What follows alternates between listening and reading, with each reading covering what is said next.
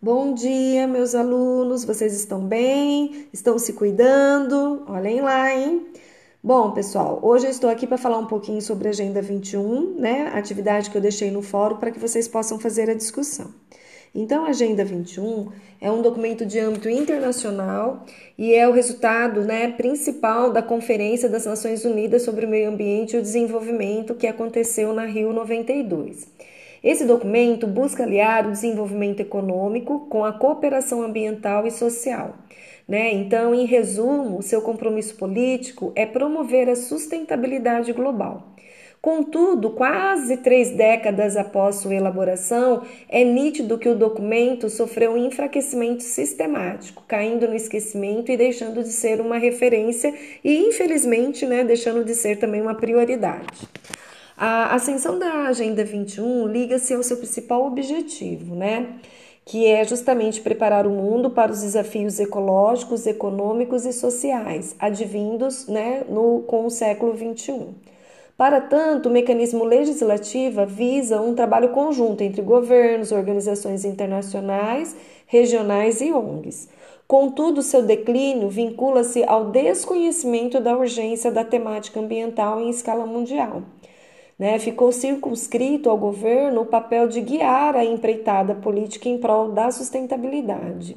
Assim, as organizações internacionais, regionais e ONGs competiria né, uma função de coadjuvante, de complementar e contribuir é, justamente com esses governos. Então, ficou a cargo do governo implementar políticas ambientais para o desenvolvimento efetivo da Agenda 21. Né?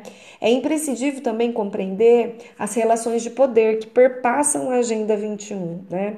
Desta forma, enquanto um documento de referência, referência para ser analisado é constituído em nível local e micropoliticamente localizado, não encontra no espectro social as condições mínimas para ser colocado em prática. Né? A gente viu na literatura que os autores eles argumentam que a população tende a adotar uma postura também né, de, de espera, como espectadora, em relação ao seu entorno sociopolítico. É, e essa complexa tarefa de sustentar esse debate ecológico fica restrita a grupos específicos ligados às causas ambientais. E às vezes fica muito restrito também ao âmbito acadêmico, né, não fazendo parte das discussões que seriam importantes para a sociedade como um todo. Portanto, a implicação subjetiva da população e dos governos acaba se materializando, né, é, como essa, infelizmente, essa falta de ação, né, e, e também seria essencial para sistematizar o debate político e ecológico. Entretanto, é necessário superar né, o individualismo e incentivar e fomentar uma concepção coletiva e global acerca da problemática ambiental.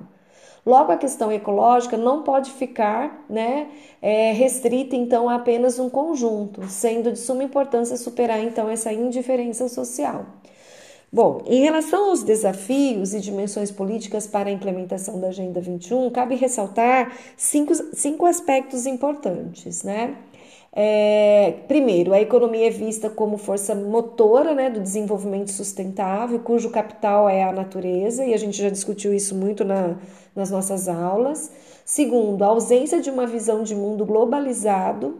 Terceiro, falta de indicadores que, que componham um sistema de, avalia, de avaliação e monitoramento na Agenda 21 brasileira. Quarto, dificuldade de traduzir os princípios do documento para a esfera local.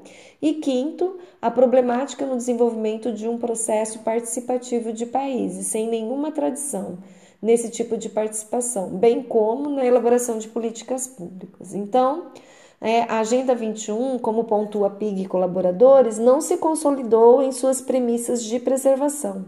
O documento ele é permeado né, por uma gama de relações de poder que implicam nos interesses de mercado, nas políticas de Estado, nos movimentos ecológicos e na participação da própria sociedade. Esses movimentos evidenciam a estagnação para engendrar as ações programadas pelo dispositivo legislativo de modo global. A dimensão política das relações de poder, portanto, tem implicação coletiva. Né? Então, como a gente pode observar, não adianta a gente ter um documento tão importante se realmente não se efetiva as suas ações, né? Nós, na realidade, precisaríamos de uma, de uma ação conjunta entre sociedade civil, entre governo, né, e etc., sem a qual é, acaba sendo impossível desenvolver as ações. Logo no início, na década de, de 90, é, foram realizadas muitas ações, né, nos diferentes ambientes é, seja formal ou não formal. Mas essas ações elas não, de, não foram contínuas, elas foram se perdendo no meio do caminho, justamente também por falta de um monitoramento, de um sistema integrador dessas ações e, e também da divulgação dessas ações. Então, isso ficou muito difícil de ser organizado né, na nossa sociedade. Então, esse também foi um dos motivos. Outro motivo são os interesses, né? Como eu acabei de comentar, os interesses que estão por trás, os interesses políticos, os interesses econômicos, né? Que estão é, relacionados intimamente com o, com o nosso sistema capitalista e neoliberal.